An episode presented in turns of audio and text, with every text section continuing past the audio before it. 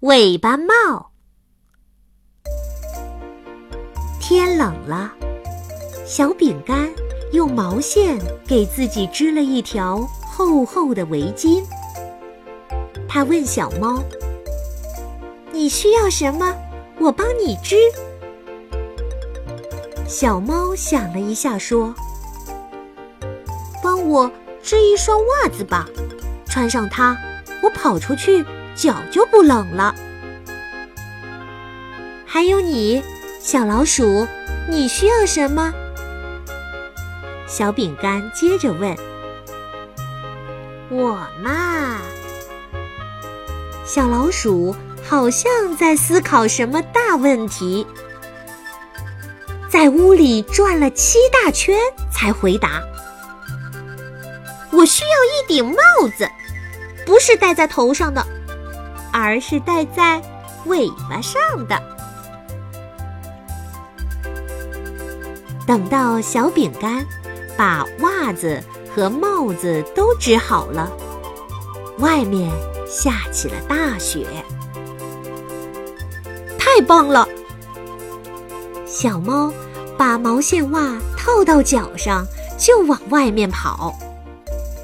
小饼干戴好围巾，小老鼠戴上那顶奇怪的尾巴帽，也一起到雪地上去玩了。伙伴们看见小饼干的围巾，都夸漂亮；看见小猫的毛线袜。都说暖和，可就是看见小老鼠的尾巴帽，会问：“你的尾巴怎么了？你的尾巴掉毛了？你的尾巴断掉了？”